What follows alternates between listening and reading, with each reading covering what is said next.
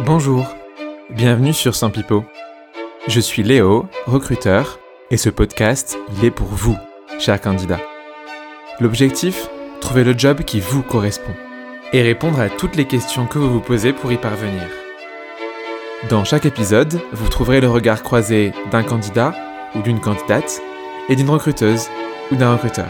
Chaque épisode est indépendant, mais il y a une suite logique et chronologique entre ces derniers. J'ai hâte de vous les faire tous découvrir.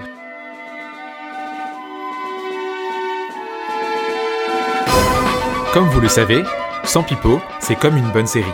Il y a un nombre d'épisodes défini en amont, 10 en l'occurrence, et il y a une suite et une cohérence entre les épisodes. Celui-ci en revanche est le premier hors série. Je voulais en effet creuser en détail le freelancing. Beaucoup se posent la question aujourd'hui de savoir si le freelancing est une bonne ou une mauvaise idée pour eux. J'ai donc demandé à un recruteur freelance, Benjamin, et un designer freelance, Alexandre, de nous en dire un peu plus sur le statut. Pourquoi être freelance? Comment le devenir? Les choses à faire et à ne pas faire Et la passion cachée de Benjamin pour le café Vous découvrirez tout ça. Je vous souhaite un très bon épisode. Alerte, pipeau. Si un participant, au cours de l'épisode, commence à nous raconter des pipeaux, cette musique retentira.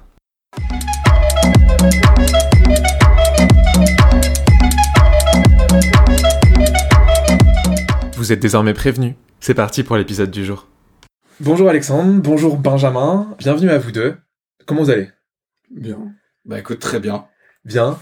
Euh, comme vous le savez, et vous avez été prévenus, euh, pour commencer, on fait comme sur le débat politique sur France 2, et vous allez euh, vous mettre dans la peau d'un homme politique qui veut conquérir le pays en vous présentant à l'aide de votre objet fétiche. Qui veut commencer entre vous deux?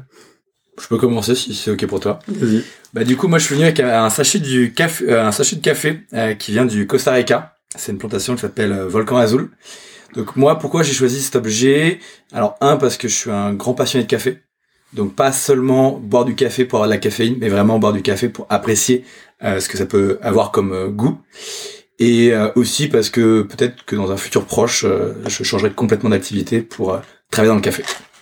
Et à part le café, qu'est-ce que tu fais dans la vie? Alors, à part le café, aujourd'hui, je suis recruteur indépendant depuis un an. Euh, je, travaille, je travaille dans le recrutement déjà depuis cinq ans à, à Paris. Et du coup, là, depuis un an, je recrute des recruteurs pour les startups et scale-up parisiennes. Ok. Et toi, du coup, Alexandre, t'as ton objet également? Également. Alors moi j'ai pris avec moi une marinière euh, noire et blanche avec euh, donc euh, des pour ceux qui voient pas évidemment euh, des lignes horizontales.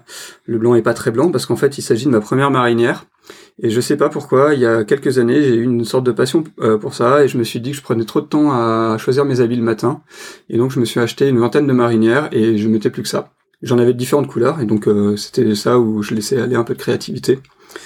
Euh, et donc là, j'ai arrêté ça depuis, je pense, un peu moins d'un an pour des chemises, mais comme euh, vous pouvez voir, à l'intérieur, il y a toujours une petite trace. Donc, euh, à l'intérieur de mes doublures, il y a toujours une marinière de couleur, et euh, donc je continue ce truc, mais de façon plus discrète.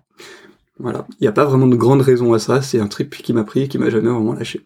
Je comprends. Et à part la passion marinière, c'est quoi du coup ton, ton quotidien aujourd'hui? Donc euh, moi je suis euh, UX euh, à la base ou designer même de façon plus générale et je suis freelance depuis presque dix ans avec quelques passages en, direction euh, de- de- d'agence euh, sur la partie design et en ce moment je suis en train de monter un collectif de freelance euh, basé à Nancy mais qui sera aussi à Paris, à Londres et dans d'autres villes. Ok, trop bien. On viendra du coup sur ce côté euh, collectif que je trouvais hyper hyper intéressant. Euh, donc aujourd'hui, on est sur un épisode hors série. C'est le premier hors série de, de Sans Pipo. Et le but c'est, ok, aujourd'hui il y a une voie principale auquel tout le monde pense sortie d'école, c'est euh, je vais rejoindre une entreprise, que ce soit euh, une grande boîte, euh, une start-up ou autre. Et il y a une autre voie potentiellement qui est le freelance. Il y a la voie de l'entrepreneuriat également. il y a mille et une voies différentes. Aujourd'hui on va parler du coup du freelance. Quand je vous ai tous les deux invités, je vous ai parlé de ce podcast, je vous ai dit venez, euh, soyez mes, inter- mes intervenants pour l'épisode sur le freelance. Vous avez pensé quoi? Bah écoute, moi déjà j'étais super honoré d'être euh, d'être euh, invité. J'avoue, je suis pas un grand écouteur de podcasts, mais je commence un peu à y mettre. En particulier, je j'ai trouvé qu'il y avait de plus en plus de podcasts sur les- le freelance. J'en ai écouté un d'ailleurs récemment qui était génial. C'était sur euh, comment scaler son activité en tant que freelance euh, par euh, Oussama Hamar, de- le fondateur de The Family. Je trouvais ça hyper pertinent. et Je me suis dit bah, que j'écoute plus de podcasts. si tu veux, t'as euh, peut-être Young, Wild and Freelance, euh, qui est hyper intéressant sur le freelancing.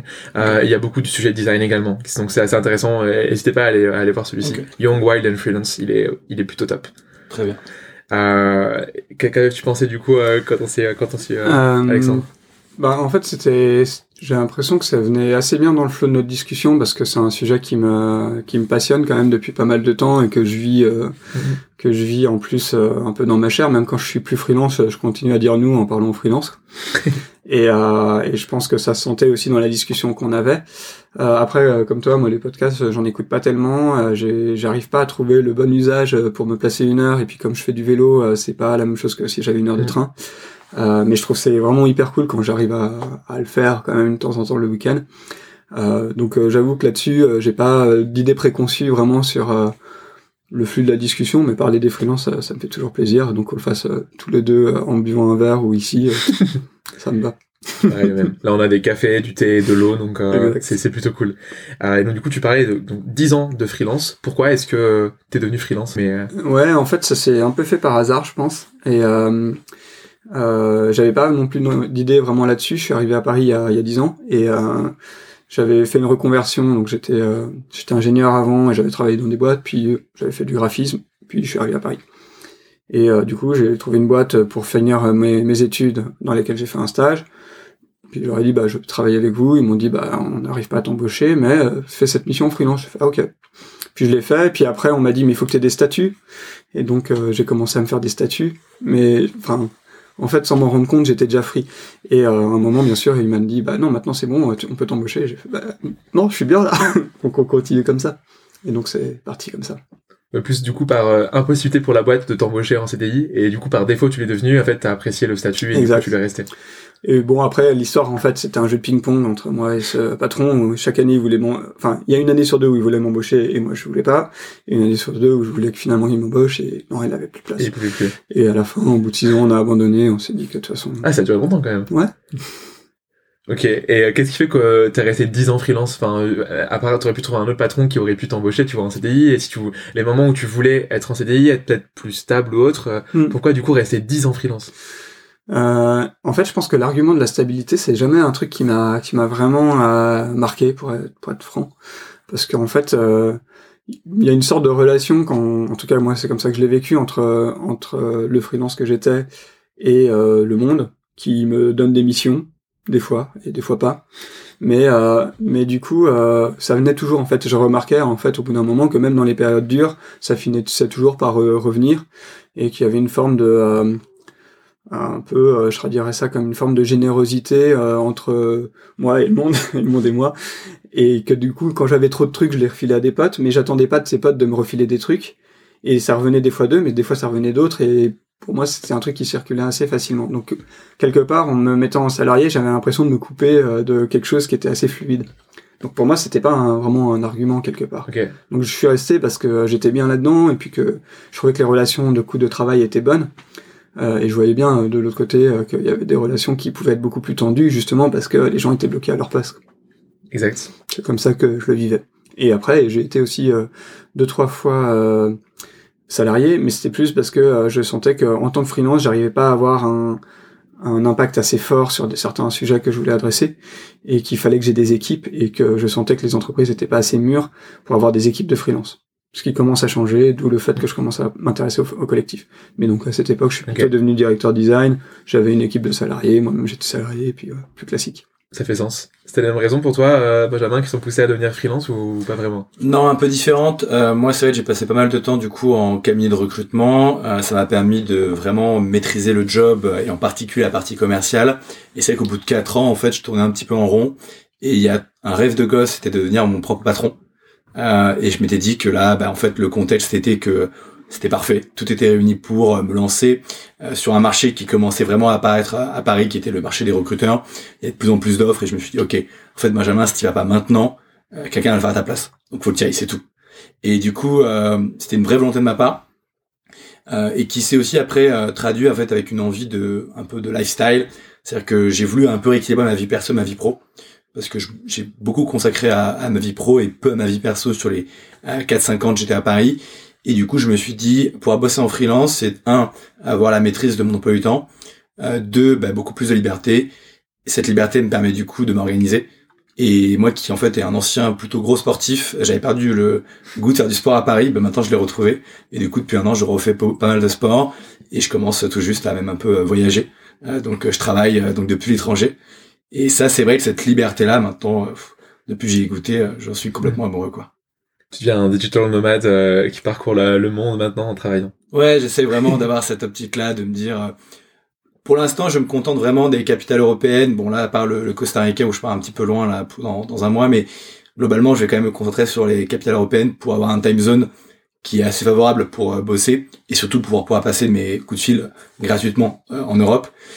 Et, et l'idée, c'est de pouvoir aussi dans les villes où je vais pouvoir rencontrer des recruteurs locaux pour qu'ils puissent me partager un peu leur expertise, leur vision du marché locaux et local et pouvoir du coup euh, continuer à grandir sur ce métier. Ok, super euh, super clair. Tu disais pas mal d'avantages qui étaient euh, flexibilité. Euh, du coup, t'as as, quoi d'autre comme avantage vraiment que tu retrouves au quotidien Pour moi, être être freelance. Après, je parle beaucoup de mon cas parce que c'est vrai que mon marché, comme je me suis mis sur un marché, on pourrait y revenir, mais un marché de niche sur lequel j'ai une expertise, ça m'a permis d'avoir beaucoup d'avantages, dont en fait une reconnaissance et du coup d'avoir pas ou peu de prospection à faire. Donc en fait, moi j'ai la chance aujourd'hui d'avoir du business qui rentre tout seul, presque. Globalement, là où j'ai du mal maintenant, c'est trouver les candidats. Mais euh, globalement, ouais, ce qui me plaît bien aujourd'hui dans euh, d'être freelance, c'est vraiment cette liberté, cette flexibilité. Moi, je sais que j'aime pas trop travailler tôt le matin. Je préfère mon sport le matin. Donc je travaille souvent, je commence souvent à travailler à partir de 10, voire 11 heures. Par contre, ça me dérange pas de pousser jusqu'à 22, 23 heures. Et du coup, euh, c'est plutôt bien parce que dans ce marché où il faut que je rencontre des candidats, je parle à des candidats, ils sont quand même souvent plus dispo le soir. Donc en fait, je me plie beaucoup plus aux, aux candidats. Et je trouve que du coup, le métier de recruteur, en fait, a beaucoup de sens euh, quand il est resté en tant que freelance. Parce que c'est un métier qui peut être très fatigant. On peut avoir des plages horaires énormes. On peut vite faire du 9h, 21h du lundi au jeudi soir avec la chance de finir à 19h le vendredi. Euh, ce qui fait effectivement un volume horaire quand même assez important. Euh, donc euh, c'est vrai que pour moi ça avait beaucoup de sens de lancer freelance. Ok, tu partages cette vision euh, ou pas Alexandre? Euh, alors c'est marrant parce que moi je suis euh, je suis plutôt lefto. Bon enfin je suis plutôt lefto et je suis plutôt routinier aussi. Donc il y a un truc pour moi le freelance en fait du coup je me je m'impose des horaires de, de bureau bizarrement. Et je pense que oui enfin je, je, ressens une grande liberté mais moi dans cette liberté je pense que j'avais besoin d'un cadre. Typiquement je bosse jamais depuis chez moi Enfin, au début, je le faisais un peu. Au début, je bossais depuis, euh, enfin, là, depuis chez moi ou en vacances ou des trucs comme ça. Et très vite, j'ai senti qu'il fallait que je sépare euh, de façon vraiment nette. Euh, et je suis arrivé à un truc. Euh, il faut que je travaille à une demi-heure de chez moi. Il faut pas que je travaille depuis chez moi. Je vais, je travaille, je, je travaille pas après 18 heures. Enfin, des trucs vraiment, voilà, une discipline mmh. très forte. Euh, et donc assez vite, bah, j'ai, j'étais un peu au moment où les premiers espaces de coworking ouvraient en France à Paris notamment. Et euh, j'étais dans toute cette vague parce que c'était vraiment un besoin pour moi. Et donc très vite, là, j'ai rencontré des pairs. Puis c'était pas mal aussi parce que euh, avant, je travaillais beaucoup dans les agences. Et là, je travaillais avec d'autres freelances qui faisaient d'autres trucs. Et on est très très vite monté en compétences tous ensemble euh, avec beaucoup de bienveillance. Là où des fois dans les structures dans lesquelles je travaillais, je sentais que la, la, la formation n'était pas forcément vraiment facile, quoi. Ou alors c'était très organisé. Donc ça, c'est moi un avantage que j'ai vu, c'est euh, surtout aussi de passer du temps avec d'autres freelances et du coup, pour le coup, avoir cette liberté de, de dire ah ce sujet m'intéresse, est-ce que je peux monter dessus? Et il n'y a pas un manager qui vient tomber dessus qui dit euh, non, c'est pas ce qui est prévu euh, dans le contrat. Ça, moi, cette liberté, je l'ai beaucoup, euh, je l'ai beaucoup apprécié. Tu passes beaucoup de temps avec des freelances, Benjamin, si ou pas? D'autres freelances ou pas trop? Est-ce que tu as le, le sport, plus tous les calls, est-ce que tu as le temps de le faire? Ouais, bah c'est un très bon point que tu as indiqué. C'est-à-dire que aujourd'hui, bon, moi, ça fait qu'un an, toi, ça fait dix ans, donc tu as beaucoup plus de recul aussi. Et c'est vrai que moi-même, je me cherche encore un petit peu sur le fait, par de travailler depuis chez moi, travailler tout seul, euh, d'avoir cette liberté, euh, de pouvoir travailler le dimanche, euh, mais de ne pas travailler le lundi. Donc, pour l'instant, j'arrive à m'en sortir, mais je sais que sur le long terme, ce qui me manquera beaucoup, c'est l'interaction avec des pairs. Euh, des choses toutes bêtes. Euh, bon, j'ai pas mal du coup de potes qui sont qui sont recruteurs.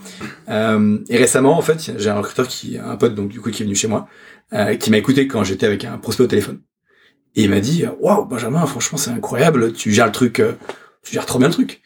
Et ça m'avait plaisir d'entendre ça parce que je me suis dit, ah ouais, en fait, quelqu'un donne un feedback quoi. Et ça, ça me manque ouais. Parce que je suis persuadé qu'il y a plein de choses que je peux encore améliorer, que ce soit sur euh, mes coups de téléphone, les questions que je pose aux candidats, aux prospects, comment je finis la chose, etc.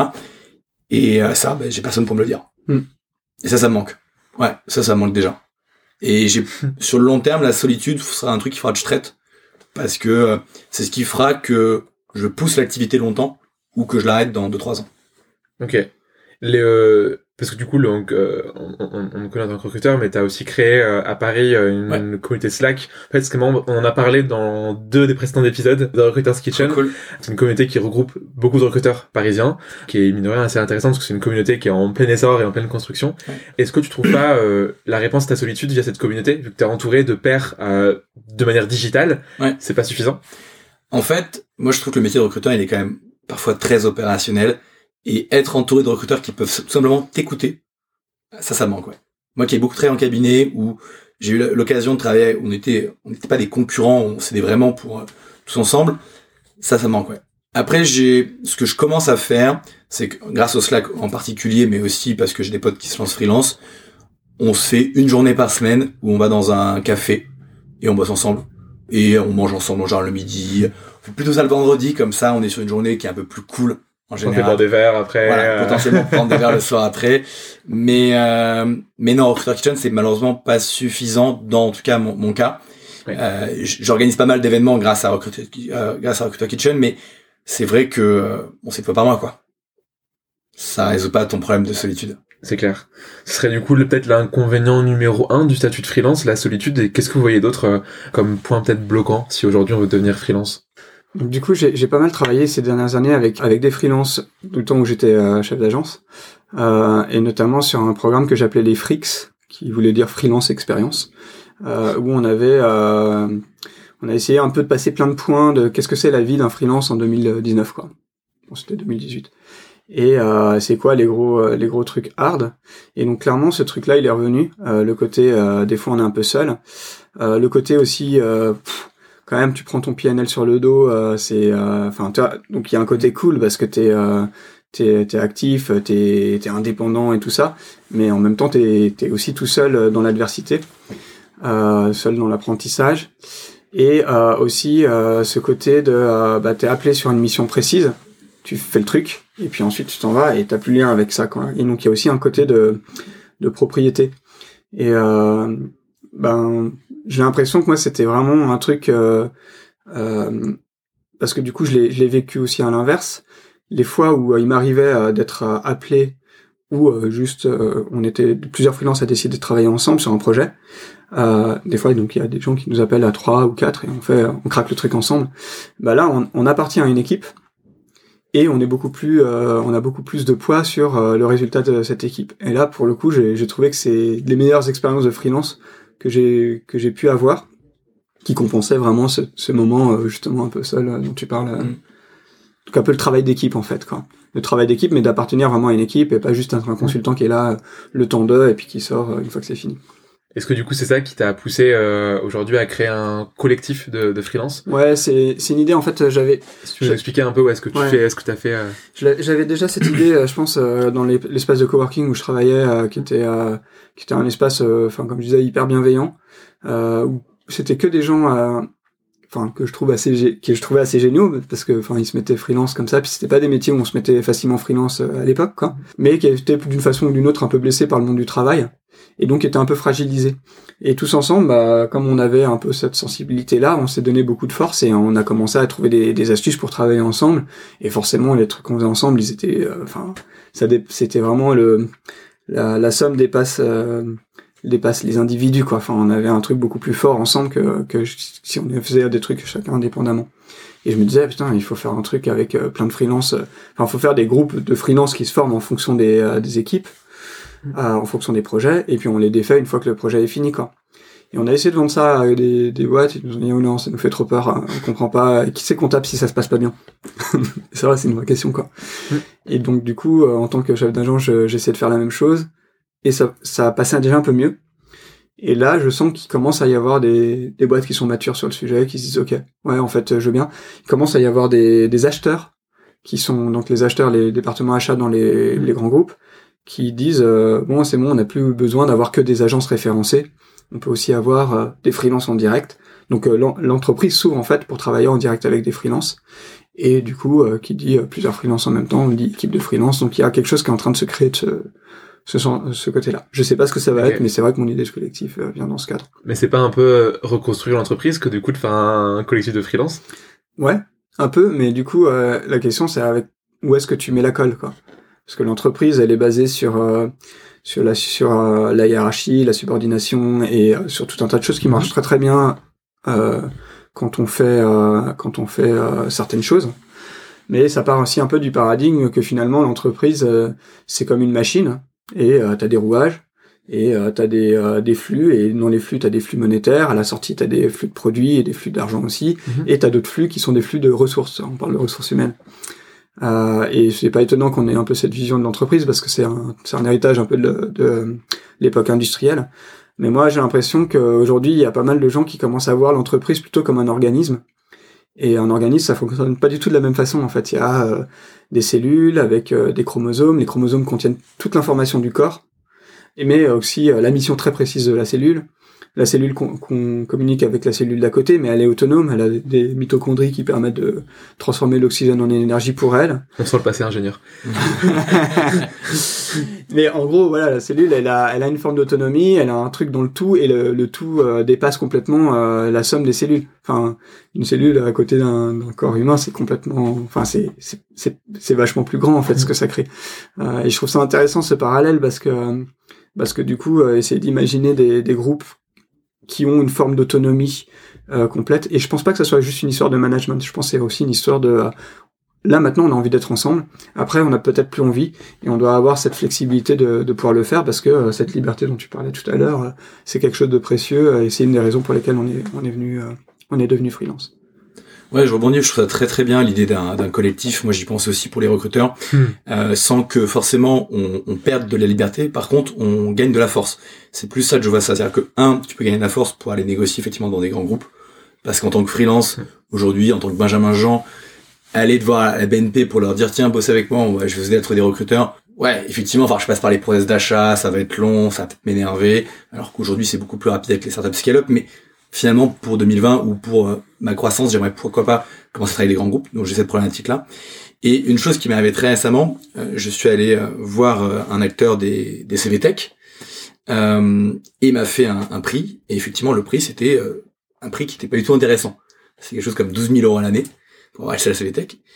Et je lui dis mais du coup juste pour avoir une idée, si je viens demain avec quatre autres recruteurs euh, indépendants, qu'en fait j'arrive, on est en meeting, euh, vous êtes face à moi, je suis avec cinq autres personnes, vous nous faites un prix ou pas?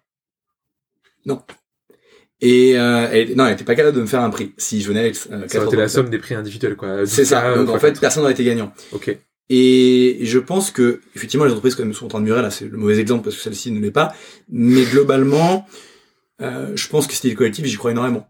Parce qu'on peut avoir après une force de frappe pour chaque en fait freelance va garder son indépendance sur son business, sur ses clients, sur ses candidats ou autres. Par contre, il aura la force d'un super organisme qui lui permettra d'avoir de négocier des choses comme des outils, pourquoi pas des bureaux, choses comme ça. Peut-être même le reste, tout ce qui est mutuel, euh, banque, enfin, tu pourrais envisager de faire des. euh, Ça, ça, du coup, c'est un, c'est un sujet peut-être qui vous a, qui vous, qui vous importe. Euh, comment vous avez choisi euh, votre mutuelle, votre carte bancaire, euh, euh, sur les locaux, votre assurance? Enfin, c'est des sujets. Comment vous avez, vous avez dit, ok, je prends Alan, je prends pas Alan, euh, je prends une carte conto. euh, Ouais. Enfin, c'était quoi vos, Écoute, euh, moi le point le plus important, c'est que je voulais éviter au maximum l'administratif, donc il me fallait des solutions les plus digitales possibles. Hmm. Donc aujourd'hui, il y a effectivement quelques acteurs en, en France qui ont saisi le marché. Par exemple, je suis passé par Legal Start pour euh, créer ma SASU. Ça fait en 5 minutes top chrono depuis le Mexique. Euh, pour la petite anecdote, je trouve ça sympa de créer ma société depuis le Mexique. Ensuite, euh, je suis passé par euh, Conto. Euh, effectivement, Conto, je trouve ça top. Euh, c'est 9 euros par mois. C'est l'un des comptes pro les moins chers aujourd'hui en France. C'est plus digital. T'as une, t'as une appli. Tu sais en temps réel la dépense que t'as faite. Donc potentiellement, il y a une couille. Tu peux euh, poser ta carte, la mettre en, en pause. C'est bien. Euh, et surtout, en fait, ma banque pro, donc du coup Conto, est pluguée à mon logiciel euh, comptable, euh, qui donc est géré par mon expert comptable que je paye. Mm.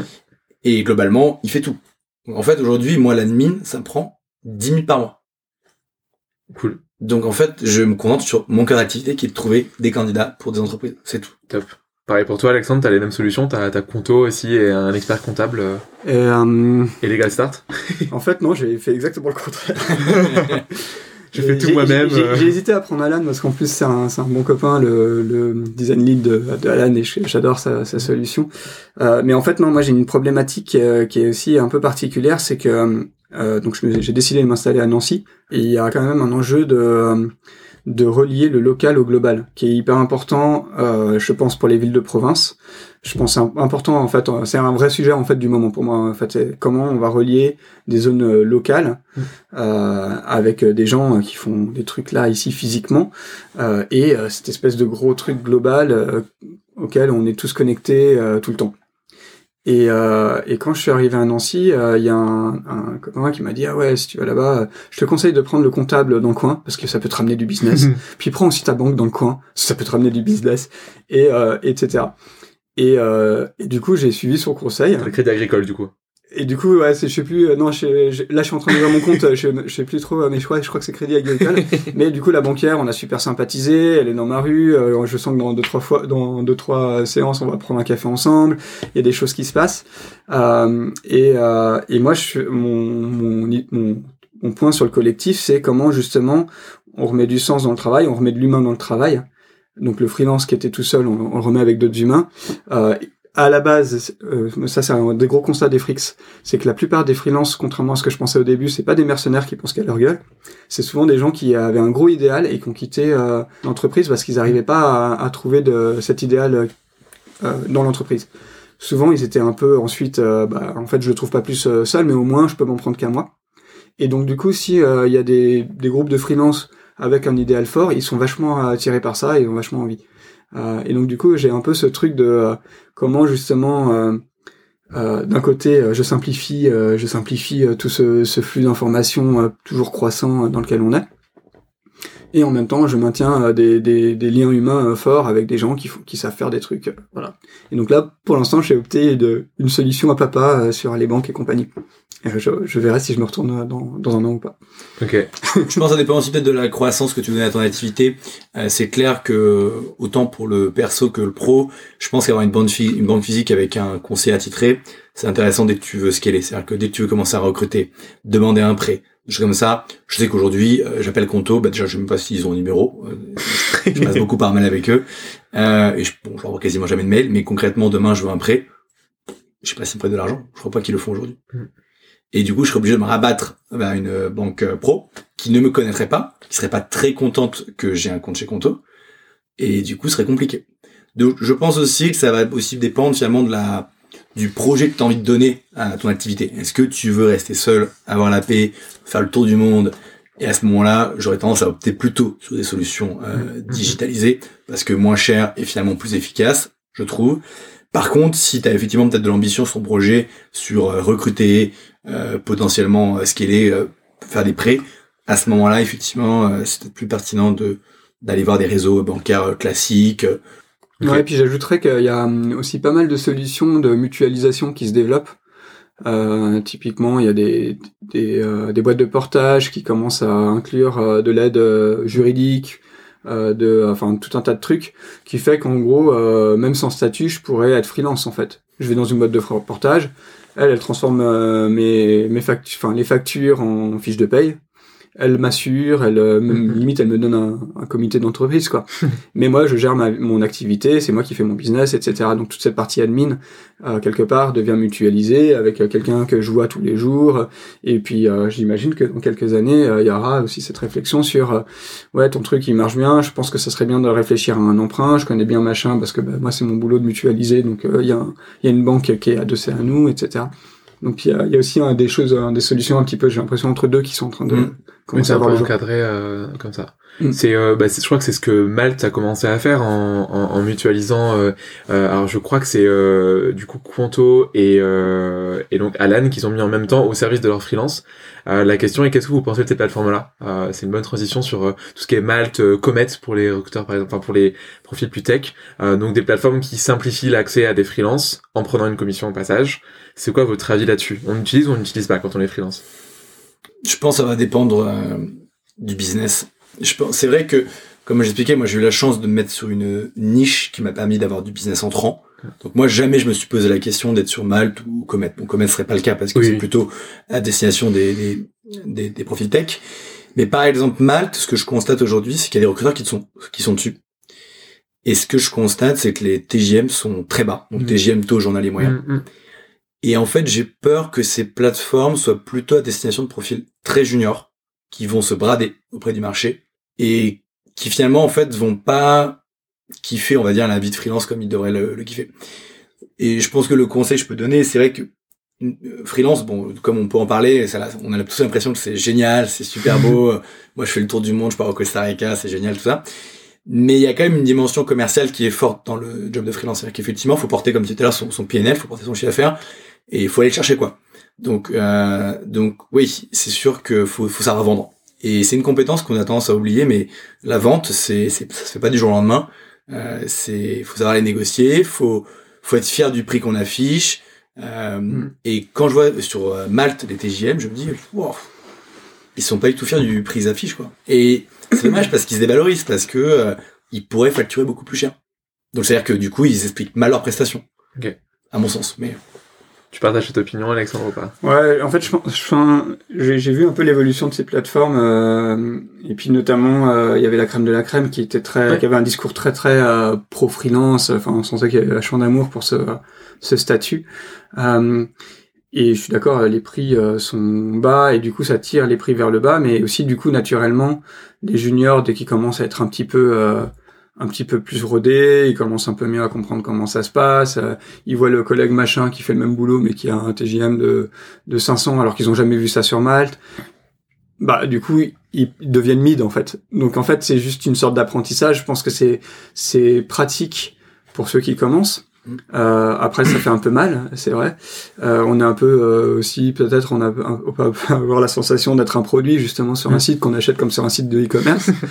Euh, mais pour moi, la question du TJM, elle est hyper intéressante. C'est un, un, des sujets sur lequel on a fait pas mal d'ateliers euh, avec les free, parce qu'on a tous une perception de la valeur qui est, euh, qui est assez différente, et en particulier de notre, notre propre valeur de la valeur de ce qu'on produit et ça, ça amène à des questions beaucoup plus profondes que simplement combien je coûte. Bien sûr. et moi là-dessus, ce que j'ai, alors, j'ai, enfin moi la façon dont j'ai vécu ça, c'est au début j'ai commencé très bas euh, avec ce fameux patron euh, qui m'a dit mais je, peux, je te mets en free puis moi je connaissais rien il m'a mis en free bien. Euh, mais en trois ans mon, chiffre a multiplié par trois. Euh, et la raison pour, pour laquelle patron? Et donc j'arrivais plus à travailler avec lui bien sûr. Mais ce qui était intéressant c'est qu'en fait j'ai découvert des fois un peu dans la douleur. En fait, j'avais une technique, c'est que quand je voulais pas une mission, au lieu de dire je veux pas cette mission, je disais ok et je montais de 30% mon, mon, prix. Et euh, en fait, assez souvent ça passait.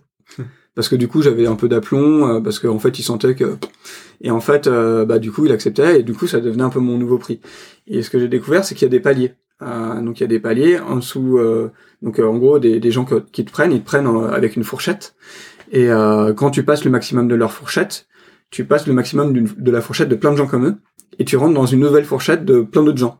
Et donc il y a un truc qui se met en place. Au début, ça fait peur parce que tu tous tes clients, tu perds tous tes clients, mais d'un coup, tu réalises que tu reçois plein d'autres clients.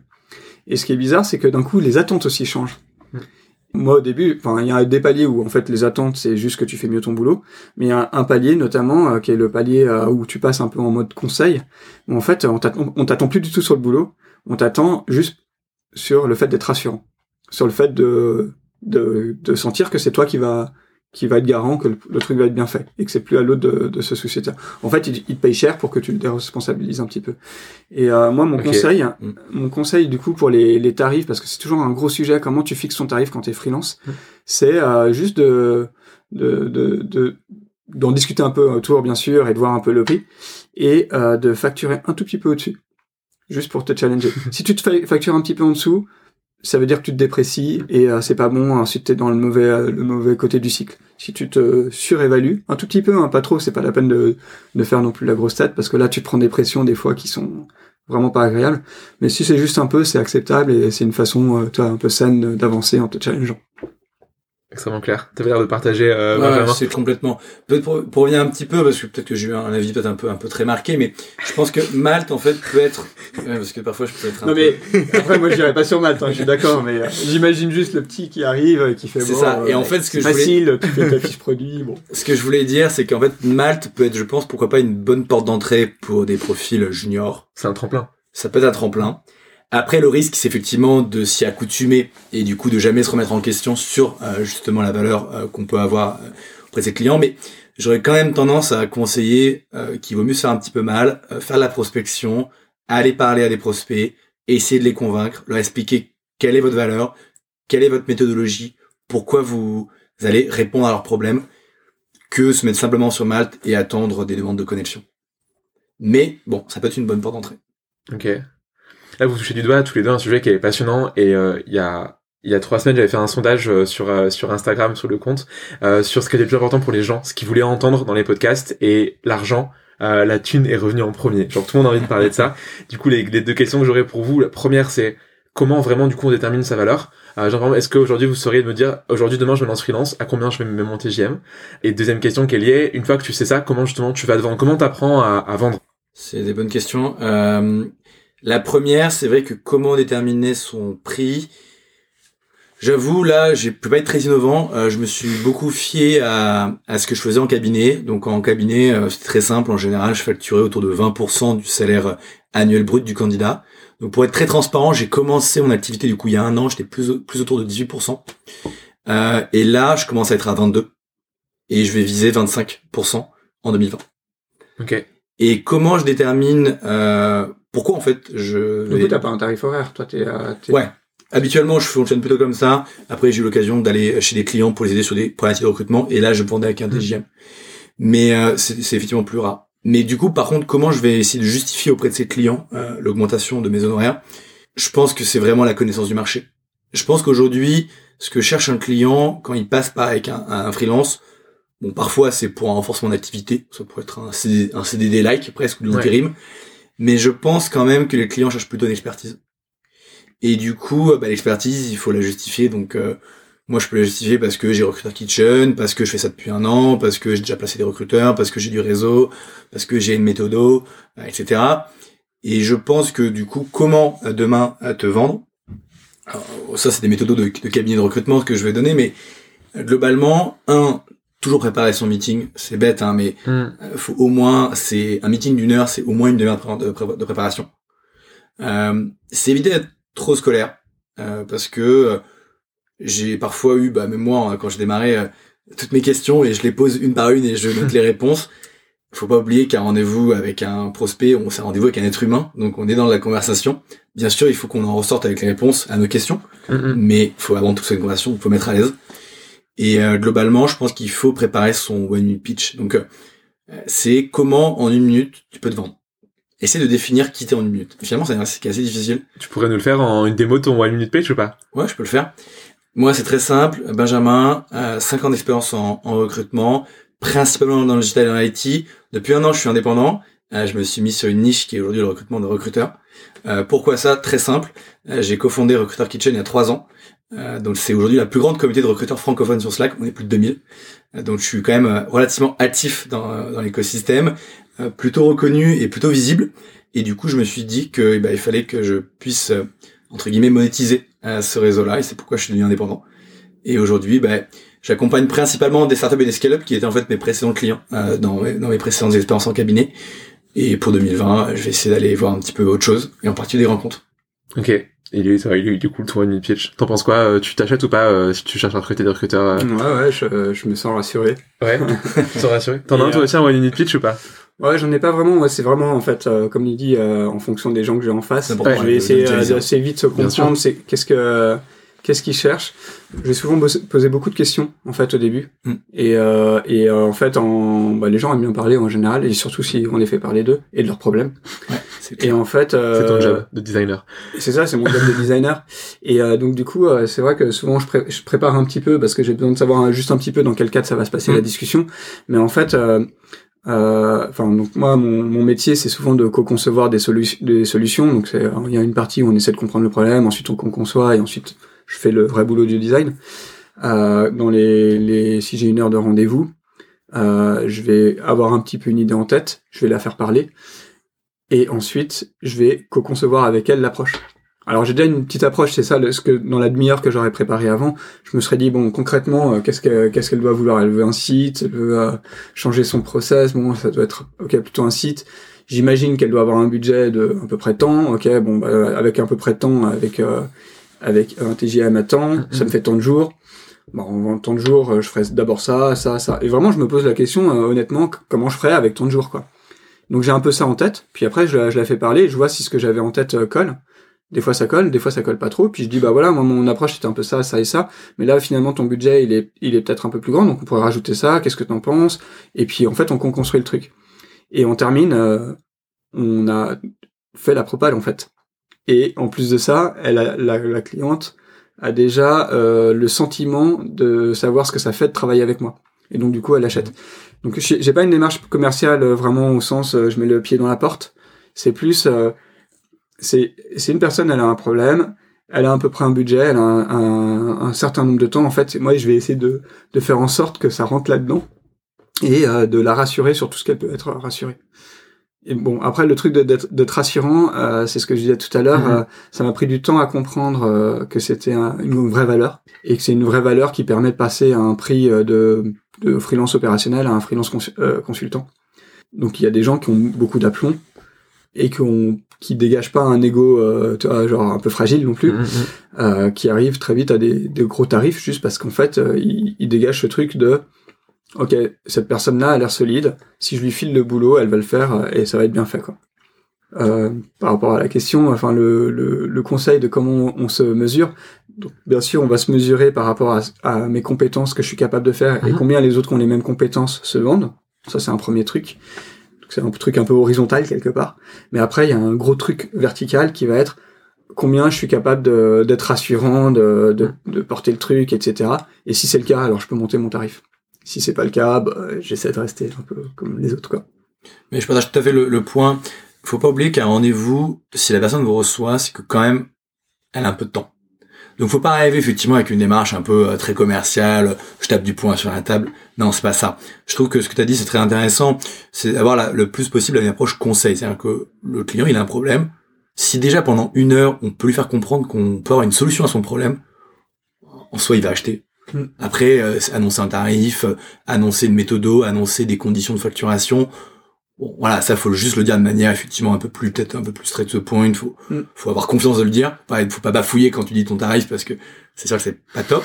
Mais la partie la plus importante, c'est la partie en amont où pendant cette heure de, cette heure de rendez-vous, t'auras su au maximum répondre déjà un peu aux problèmes du client. Moi, par exemple, sur un, un meeting euh, pour euh, recruter des recruteurs, c'est tout bête, mais je viens souvent avec des profils. Je leur dis, bah, tiens, regarde, toi, startup, tu cherches ton premier recruteur, bah tiens, il y a trois mois, pour telle startup, je vais trouver telle personne. Et j'avais aussi interviewé ces deux autres personnes. Tiens, je te montre les CV, on en parle un petit peu. Euh, Eux, eux, leur contexte, c'était ça. Dans ce que tu me dis, il y a un peu de ça, mais je vois aussi ce point-là. Qu'est-ce que tu en penses? Et ça, cette approche-là, les gens, ils sont contents. T'as des solutions avant même le problème, quoi, en fait. Ce qui est, euh, ce qui du coup est génial. C'est ça. Ok. Ouais, je pense que c'est c'est bien de se poser cette question avant, se dire ok, sans aucune information, qu'est-ce que je pense quel est- qu'est-ce que je pense euh, quel est le problème Mhm. et euh, qu'est-ce que honnêtement euh, je me sentirais à l'aise de faire. Et ensuite ça on le garde de côté. Donc euh, dans ton cas c'est avoir des profils de côté. Tu dis ouais bon bah il cherche des développeurs, je vais pas lui chercher des profils de, de fleuristes c'est sûr. Euh, et euh, moi dans mon cas ça va être une approche de design quoi. Et après bah effectivement c'est de c'est de d'être sincèrement curieux, euh, de dire ah ouais vas-y raconte-moi et tout, ça m'intéresse, et puis de se mettre à côté, tu vois, t'es pas en face en mode, euh, t'es- enfin pas physiquement, mais même physiquement, tu vois, on est ensemble tous les deux en train de résoudre ton problème. Et euh, après moi si tu, on met chacun des trucs sur la table, toi tu vas mettre ton argent à un moment, moi je vais mettre mes compétences, mais en, en gros l'idée c'est euh, c'est- Enfin, c'est pour toi qu'on fait ça, donc c'est pas, c'est pas, je suis pas en train de travailler pour toi, je suis en train de travailler pour résoudre ton problème avec toi, quoi. Et donc ça, c'est vraiment une espèce d'approche à essayer de, de, de se mettre un petit peu, euh, voilà, à côté du client, quoi. Ok. C'est vraiment cette logique de partenariat. C'est vrai que, bon, après, on pourrait parler longtemps des freelances. C'est ça qu'il y a deux mondes dans les freelances, faut pas l'oublier. hein. Il y a aussi les freelances Deliveroo, euh, Uber Eats, tout ça, où on est dans un monde très différent, où il y a presque un lien de subordination. Nous, en tant que freelance, on apporte du conseil à nos clients, et il faut donc, du coup, avoir cette logique, ok, je t'aide sur ton problème, mais déjà, un, il y a une, il y a une indépendance, et deux, il y a une collaboration. Mais t'es pas, t'es pas mon patron, quoi. Hmm. Et si j'ai un truc à, à te dire, je te le dirai quoi quand vous parlez de vos, de jobs en freelance, ça a l'air euh, hyper intéressant. Euh, ça donne envie de le faire. Demain, c'est quoi vos conseils pour quelqu'un qui veut se lancer? Demain, je veux devenir freelance. Je fais quoi? Euh, Moi, je pense que le premier truc, c'est j'essaie de trouver quelqu'un avec qui j'ai envie de bosser et qui a l'air d'être motivé. Je dis pas que je suis pas freelance. Puis, enfin, tu vois, j'essaie de discuter avec lui. Ah ouais, tiens, t'as ce problème. Ouais, on pourrait essayer de travailler ensemble. En fait, si tu trouves une mission, ensuite tout découle. Parce que le statut, tout ça, c'est des trucs, ça vient après, en fait. Tu peux commencer à bosser. Tu peux même, euh, j'ai cru comprendre là dernièrement, tu peux même commencer à être payé alors que ton siret n'est pas créé, quoi. Et puis en plus, mm. t'as des maisons de portage, t'as plein de trucs faciles qui te facilitent la vie euh, de ouf. donc le premier truc, c'est juste trouver une mission, en fait. Donc commencer à réfléchir à c'est quoi, qu'est-ce que t'as envie de faire, trouver quelqu'un que ça intéresserait et puis euh, jamais lui dire que t'es encore salarié et, euh, et essayer, tu vois. Fake, passer à l'action, quoi. Fake it till you make it. Okay. Meilleur conseil. Non, j'ai rien à redire. En fait, ça m'est arrivé de croiser des recruteurs qui se lançaient freelance, qui tout de suite me parlaient, ah, je vais faire un site internet, des cartes de visite, tout ça. Ok, mais t'as déjà un client ou pas? Non. Et en fait, c'est le meilleur conseil. Euh, en fait, c'est un peu le côté un peu, euh, tu construis ta startup, donc avant de penser à faire un site internet, avant de penser à faire du contenu, avant de penser à faire des cartes de visite. Déjà, envoie ta première facture. Et du mm. coup, bah, faut avoir effectivement. ta première propale. Ouais, voilà, déjà, oui, mm. bien sûr. c'est, évidemment. Mais euh, globalement, ce que je pourrais conseiller à quelqu'un qui veut se lancer euh, freelance, effectivement, c'est essayer de faire un mapping un peu de son network, de son réseau, et voir si déjà dans ce réseau, un, deux ou trois, il peut piocher des gens pour qui il pourrait travailler. Mm. Et, euh, et qui leur parle, qui leur un message, tiens, mm. c'est vrai que, alors soit effectivement on reste en mode salarié, soit on commence déjà à afficher, mm. bon voilà, moi ça fait 3-4 ans que je suis dans la boîte, je commence à me poser des questions, en particulier pourquoi pas dire freelance, j'avais beaucoup apprécié les gens qu'on avait eus, est-ce que tu as des problématiques sur lesquelles moi je pourrais potentiellement demain t'aider en tant que freelance? Si oui, bah parlons-en, et dès que t'as signé un truc, bah boum. Ouais, clairement, c'est, c'est même, euh, je trouve encore plus intéressant ce que tu dis là, de partir carrément des gens parce que tu vois, il y a un truc empathique en fait avec des gens quoi. Et en fait, dans la discussion, tu peux déjà construire l'offre parce que c'est vrai que c'est très dur de construire une offre. Hein. Il faut, il y a des gens qui font des études de, de business, tu vois. Mm. Mais euh, mais en fait, euh, c'est beaucoup moins flippant quand t'es avec quelqu'un que t'aimes bien, euh, que tu discutes simplement en buvant un café de son problème, et puis bah tu designes un peu une approche, puis en fait, sans t'en rendre compte, t'as une offre quoi. Puis lui dit, bah ça normalement euh, je facture tant, ok bah écoute, euh, ah ouais tout ça, ah, c'est cool, bah euh, je, je, gagnais moins quand j'étais salarié quoi. Et puis en fait là, enfin le process il est déjà il est déjà dedans quoi. Non mais c'est même pour raconter ma, petite histoire, moi en fait j'ai pas eu l'idée comme ça en me levant un matin, me dire tiens je vais recruter des recruteurs. C'est en fait en échangeant avec des gens. en particulier j'ai un très bon pote qui bosse à, à, Londres et en fait à Londres ils ont ce qu'on appelle les règles to règles, donc les recruteurs de recruteurs. Il m'a dit mais en fait pourquoi tu fais pas ça? Et après, j'ai commencé à échanger avec d'autres personnes. J'ai parlé en fait à des clients que j'avais dans le précédent cabinet. Tiens, demain, euh, si je me lance indépendant, si je recrute recruteur, qu'est-ce que vous en pensez? Est-ce que vous pensez qu'il y a un marché? Comment, quel type de prestations vous aimeriez que je vous offre? Est-ce qu'il faudrait que je vous offre les mêmes prestations ou un peu mieux ou un peu moins? Et en fait, effectivement, comme tu as dit, euh, j'ai en fait quasiment co-construit mon offre juste avant de de commencer quoi. Et après, bah ouais, effectivement, l'admin. En France, on est des flippés de l'admin, mais aujourd'hui, euh, tout est digital, donc c'est pas le plus embêtant en fait. Ouais, puis tu peux même payer des gens pour le faire. Oui, bon, voilà, c'est ça. À un moment, ça veut aussi. Euh, Donc des, des bons tips pour passer à l'action. Pour qui le pour qui le freelance ça n'est pas fait? Enfin, ma question est un peu un peu bizarrement tournée, mais est-ce qu'il y a des gens pour lesquels le freelance n'est pas une solution? Euh, Demain, t'hésites entre un CDI et un freelance. Est-ce qu'il y a des gens que vous ne voyez mais absolument pas devenir freelance? Je pense c'est clair qu'une personne qui serait vraiment mais pas du tout à l'aise avec le commercial, ça peut être problématique. Sauf si effectivement on envisage une solution de portage salarial ou une logique où effectivement au-dessus de lui, il y aurait quelqu'un qui ferait du business. Par exemple, dans le métier des recruteurs, il y a aujourd'hui des personnes qui sont juste sourceurs et tu un, business developer qui va trouver la mission de recrutement, qui après brief le sourceur, le soir fait la production de la mission avec le lien avec le client, et le business developer envoie la facture, euh, gère l'admin, et il prend du coup euh, entre 30 et 40% de la facturation. Donc voilà, mais j'aurais tendance à conseiller que oui, effectivement, s'il y a aucune appétence euh, business, euh, ça peut être un peu compliqué. Ouais. ouais, je pense que ça peut être compliqué. Et, euh, et après, bon, c'est pas vraiment, pas pour faire l'avocat du diable, mais j'ai vu aussi des, des, gens très très introvertis euh, dans des espaces de coworking qui arrivaient à avoir un flux, cool. parce que justement l'espace de coworking avait cette espèce de bienveillance un peu naturelle. Moi, j'ai l'impression que que ceux que je verrais vraiment pas freelance, c'est principalement ceux qui ont pas vraiment envie de devenir freelance. Mais j'ai l'impression que, enfin, mais après c'est c'est comme ça aussi que je l'ai vécu et que j'ai vu beaucoup de gens un peu euh, faire, euh, tu vois, sortir du truc. C'est parce que d'un coup ils avaient envie et après ils trouvent un chemin pour pour y arriver quoi. Et je trouve ça intéressant parce, comme question parce que freelance c'est c'est juste un statut, mais je vois des gens qui sont très entrepreneurs mais qui ont pas du tout envie de sortir du salariat et du coup qui deviennent intrapreneurs je vois des freelances qui ont juste pas envie d'avoir un patron, ou peut-être qu'ils sont tombés là par hasard. Je vois vraiment un petit peu euh, de tout, et le, finalement, le, le freelance ou pas le freelance, c'est presque une... Euh, ça devient presque une histoire de statut. Moi, dans le collectif tel que je j'imagine, euh, j'imagine qu'il y aura des freelances, mais j'imagine aussi qu'il y aura des salariés en fait, qu'il y aura des gens parce que comme il n'y a pas de, de, statut justement juridique dans, enfin, mon collectif est une SAS que je porte euh, en mon nom, euh, pour laquelle j'ai des associés, puis on a le truc un peu posé mmh. parce qu'on a besoin d'un truc solide. On a pris une SAS exprès pour que ça soit bien dans le sol, quoi. Parce que justement les freelances, ça fait, pardon, ça fait peur euh, quand, quand c'est volatile comme ça. Mais par contre, les les, euh, les équipes, j'ai envie qu'il y ait cette liberté de pouvoir se former et de se déformer assez facilement, et donc du coup, euh, qu'ils soient freelance ou qu'il soit salarié ou que peu importe, hein, si on a envie de bosser ensemble le temps de ce projet et qu'on trouve que ça fait sens, on le fait. Ensuite, on le défait et puis on trouve les solutions pour que euh, chacun euh, récupère sa, sa part du euh, sa part du truc quoi. Et donc du coup, alors je je sais pas si je réponds vraiment à ta question véritablement. Parti, ouais.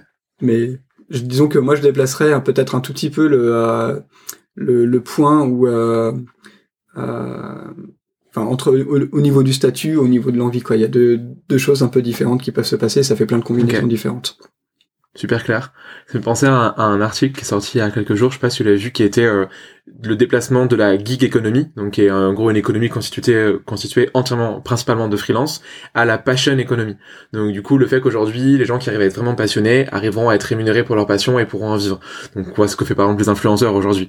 Euh, Est-ce que vous pensez qu'aujourd'hui, il faut être passionné pour être freelance, ou on peut être euh, à moitié seulement engagé et, et faire le métier de freelance comme on ferait le métier de salarié? Ouais, je pense pas forcément qu'il faut être passionné. Mmh, pareil. Je pense pas. Et puis je pense que les passions, ça évolue aussi vachement.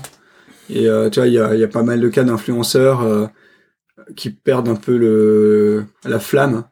Et euh, les gens qui sont influencés euh, le sentent.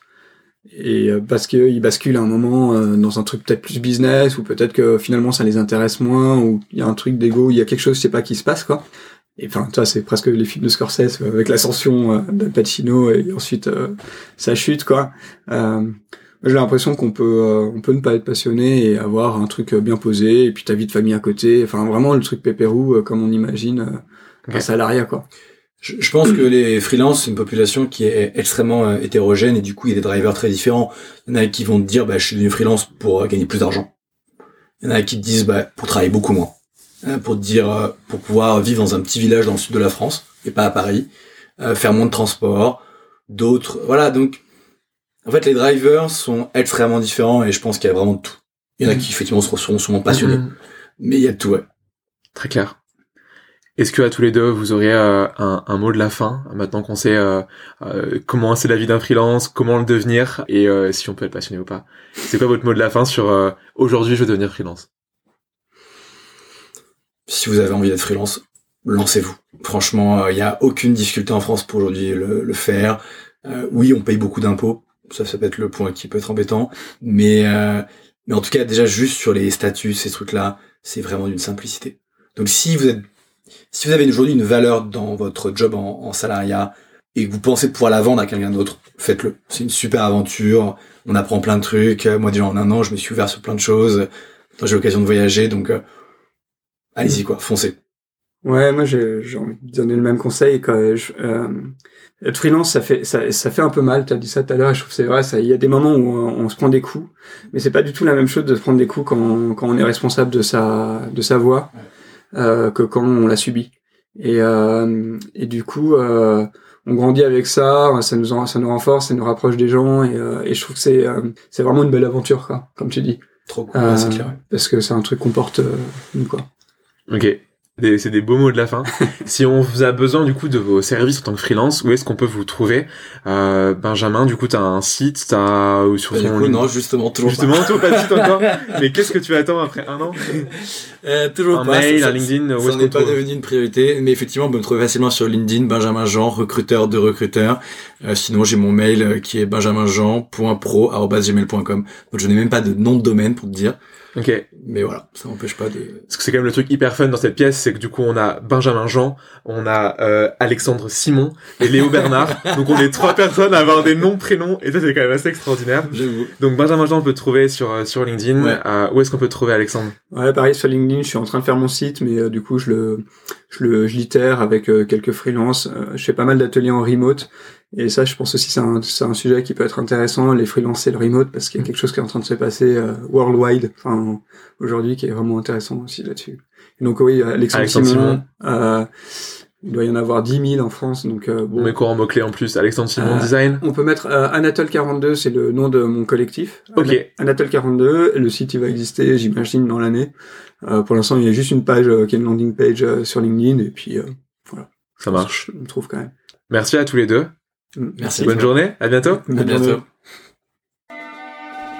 Merci à Benjamin et merci à Alexandre. Dans le prochain épisode, on parlera de chasser et être chassé. Si vous avez aimé, je vous invite à vous abonner au podcast sur votre plateforme préférée. Et j'ai hâte d'avoir des commentaires de votre part pour savoir votre avis. Si vous voulez me retrouver sur les réseaux, je suis sur Instagram, at leosanpipo, sur internet, leosanpipo.fr, l e o s a n s p i p o.fr, et sinon, je vis à Pigalle, c'est quand vous voulez pour aller prendre un café. Je vous souhaite une excellente journée ou soirée. Ciao